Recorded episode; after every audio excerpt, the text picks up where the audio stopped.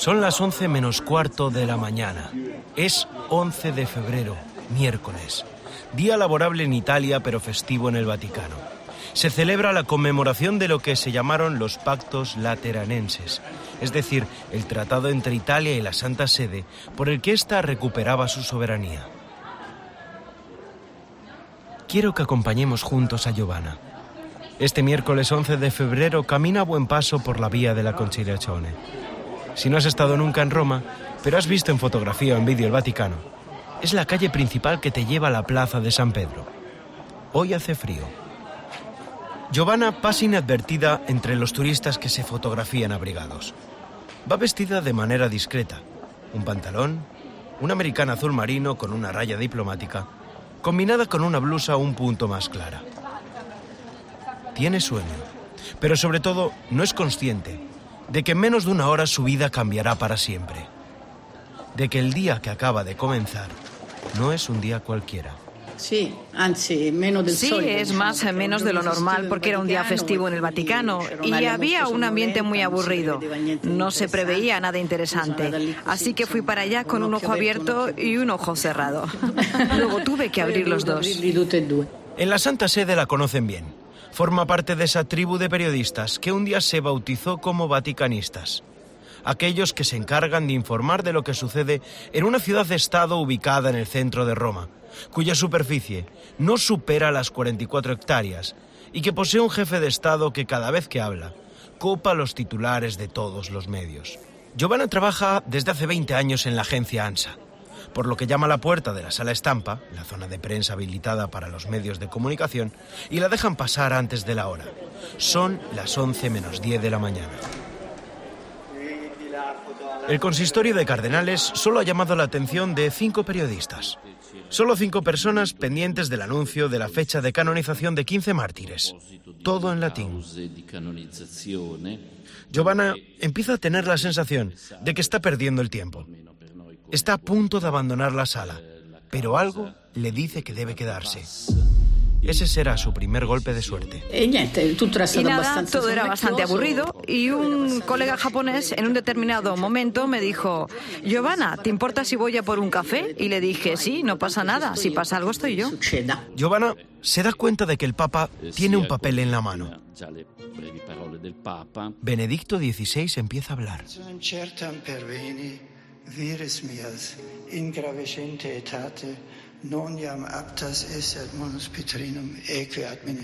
Sustancialmente, la Mi segunda suerte fue que el Papa, eh, leyendo este pequeño papel, dijo que no estaba allí solo para el consistorio, sino que tenía que decir algo importante para la vida de la Iglesia. Me estoy haciendo viejo. Para decir que se estaba haciendo viejo, utilizó la frase ingravescente etate. Quiero que te detengas conmigo en estas dos palabras. Ingravescenten aetate. Solo una vaticanista experta podría reconocerlas. Giovanna sabe que es el título del documento que establece la jubilación de cardenales y también la renuncia de los obispos. Ingravescente etate.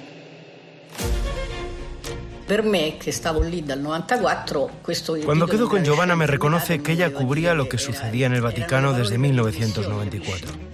Sabía que esa expresión tan solemne solo se utilizaba para anunciar una dimisión. Durante nuestra conversación me reconoce que en ese momento, imagínate la situación, en ese momento empieza a tener miedo. Sabe que está pasando algo importante, pero a la vez no entiende nada. Progresivamente se gonfiaba y la testa mía no più. Giovanna me relata que su cuerpo sigue los mismos pasos que su cabeza. Estaba delante del ordenador y le temblaban las piernas. Tenía una exclusiva mundial entre sus manos y del nerviosismo no podía mantener quieta ni la pierna izquierda. Son las once y media de la mañana y lo que era un día normal acaba de convertirse en una auténtica bomba mediática.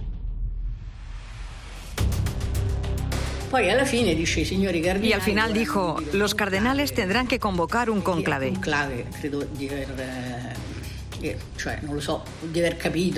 Y en esa palabra creo que me di cuenta, entendí, se me nubló la cabeza.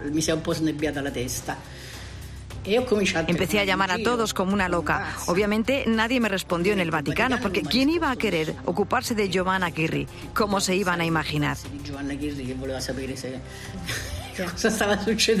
No me respondió nadie, ni siquiera en ANSA.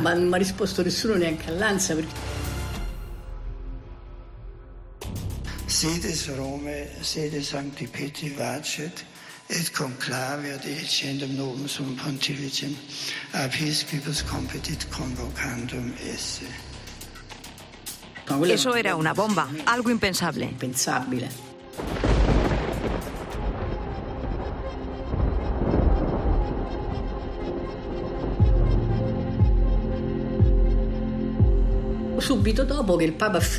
Inmediatamente después de que el Papa terminó de hablar y que comencé a llamar sin obtener ninguna respuesta, comenzó a hablar el cardenal Sodano, que era italiano, y le dijo, Santidad, esta noticia nos golpea como un rayo.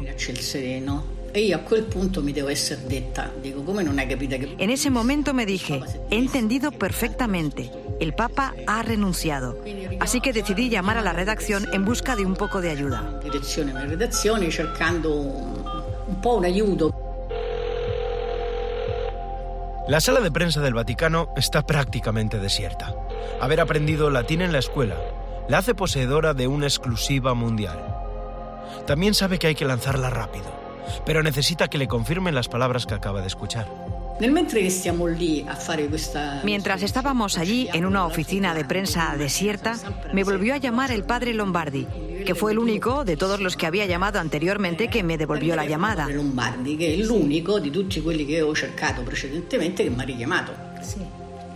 monumento padre Lombardi. Yo estaba completamente aterrorizada y le dije, Padre Federico, ¿he entendido bien? ¿Ha renunciado el Papa? y me dice, lo entendiste muy bien, el 28 se va. Mi fa, hai capito benissimo, va via dal 28. La agencia ANSA lanza el flash urgente y la noticia comienza a dar la vuelta al mundo. En COPE es Pilar Cisneros la comunicadora que está en esos momentos en antena. A ella le toca asumir algo inesperado.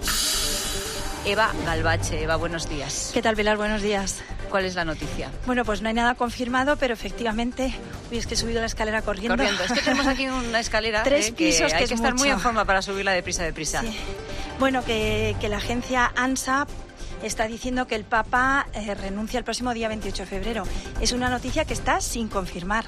O sea, no se ha dado oficialmente. Eh, Cuando recuerdo con Giovanna ese momento del que se cumplen casi 10 años, me reconoce que fue duro para ella. Era una noticia talmente devastante para mí. Que era algo inesperado. Que aquella mañana terminó llorando. Ma guarda que allora pensare di dimisión de un papa era una cosa inconcepibile.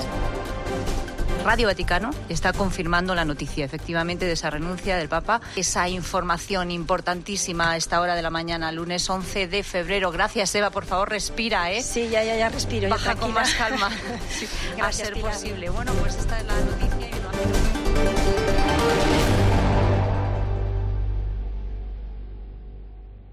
Benedicto XVI. El Papa de la Tormenta. Un podcast original de Cope. Episodio 1. El anuncio del periódico. Nunca antes, nunca dos frases habían tenido tanta repercusión. Ya no tengo fuerzas, declaro que renuncio al ministerio de obispo de Roma. En un breve discurso aquella mañana del 11 de febrero, el Papa hizo lo que ninguno de sus predecesores había hecho en casi 600 años. Una decisión tomada prácticamente solo, a sus 85 años. ¿Cómo es posible? ¿Qué personalidad es capaz de cargar sobre sus hombros todo el peso de la historia? Soy Israel Remoñán y en los próximos minutos quiero que retrocedas conmigo un siglo.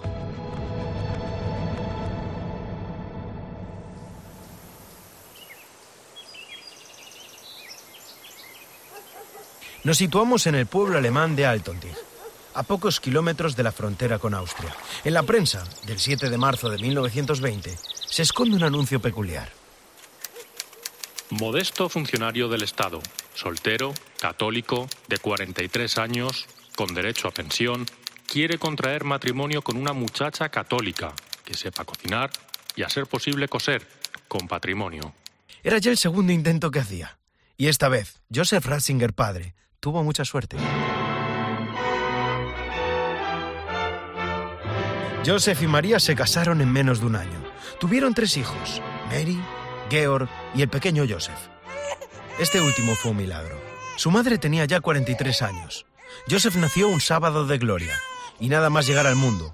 Su padre lo tomó en brazos y se lo llevó corriendo a la iglesia de marketing. Joseph padre entró en medio de los oficios y ofreció a su hijo recién nacido. Su padre era gendarme, eh, gendarme comisa, eh, eh, comisario. Pablo Blanco. Biógrafo de Benedicto XVI. Bueno, decían que era un hombre más bien estricto, ¿no? digo, como tienen que ser este tipo de, autoridades, ¿no? El típico policía, el típico guardia civil, ¿no? pues que tiene que tener también un cierto cuajo, ¿no? una cierta autoridad. Pero tenía también su lado entrañable, y por ejemplo era un gran músico, eh, bueno, no era un gran músico, pero era muy aficionado a la música y transmitió esa, esa afición a sus propios hijos.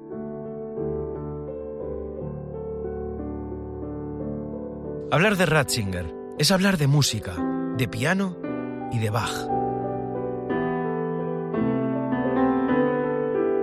Joseph hereda de su padre tres virtudes, la rectitud, la valentía y la capacidad de decisión.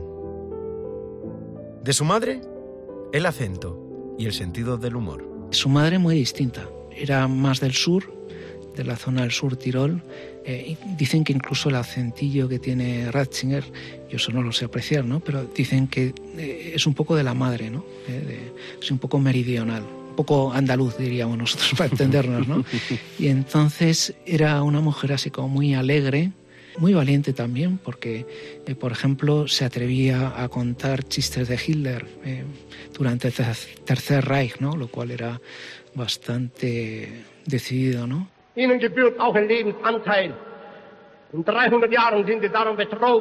Pero el nazismo trunca esa infancia feliz a los pies de los Alpes. Joseph siente desde niño una conexión especial con Dios. Quiere entrar al seminario, pero la guerra se lleva por delante sus planes. Él esperaba librarse porque su familia no era nada amiga del régimen nacional socialista. Se tiene que inscribir de modo obligatorio a la Hitlerjugend, a las juventudes hitlerianas.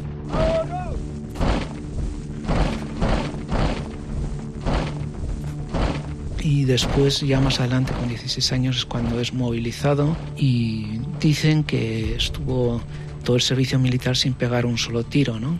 haciendo cálculos o trabajando de telefonista o digamos en servicios auxiliares en distintos lugares. Joseph, adolescente, no pega ni un tiro en toda la guerra. Es tímido. Su apariencia es frágil. No le gusta el deporte y trata de pasar inadvertido.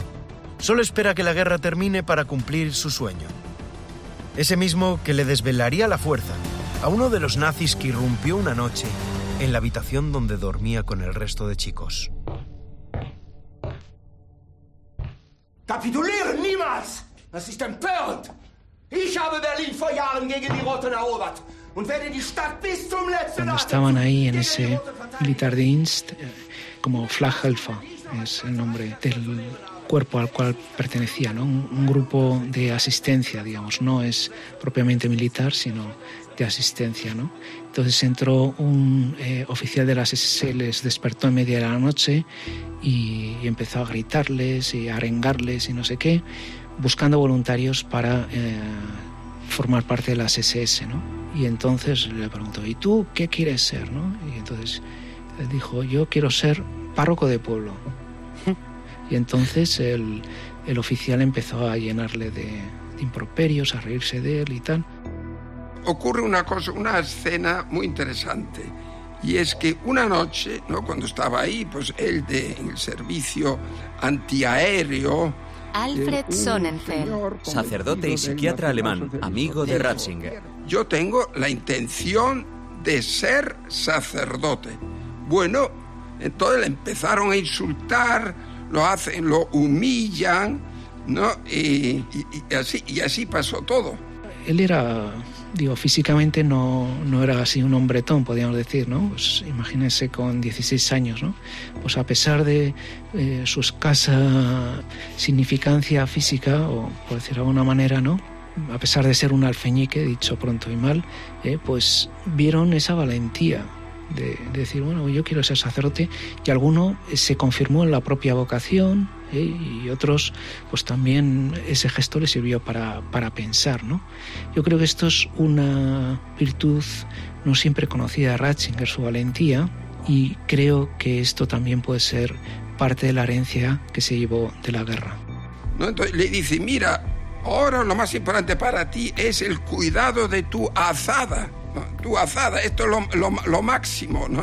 Lo tienes que tener siempre limpia y tienes que trabajar muy bien con ella. ¿Y qué pasa entonces? Pues que Hungría es invadida por Rusia y ahí se acaba todo. Y él se vuelve a su casa. No, por eso, ya lo digo ahora, ¿no? Eso de ser un panza cardinal y es que eso no tiene fundamento ninguno, absolutamente ninguno. Aquella noche de 1944, Ratzinger dio un paso al frente. Valiente. Quería entrar en el seminario. Quería ponerse en camino hacia el ministerio sacerdotal de la Iglesia Católica. Aquella noche, y sin saberlo, Ratzinger dio el primero de muchos pasos valientes que más tarde tomaría en su vida. Benedicto XVI. El Papa de la Tormenta. Un podcast original de Cope. Productor ejecutivo Antonio Rantia. Dirección y guion Israel Remuñán. Producción Eva Fernández, Paloma García Ovejero, Gracia Barra e Israel Remuñán. Diseño sonoro Germán Palacios. Documentación Mari Carmen Bernal. Con las voces de Paloma Serrano, Alberto Escalante, Urbano Canal, Belén Miguel, Iranzu García Vergara, Pablo Rivas, Juanjo Prados y Pablo Delgado.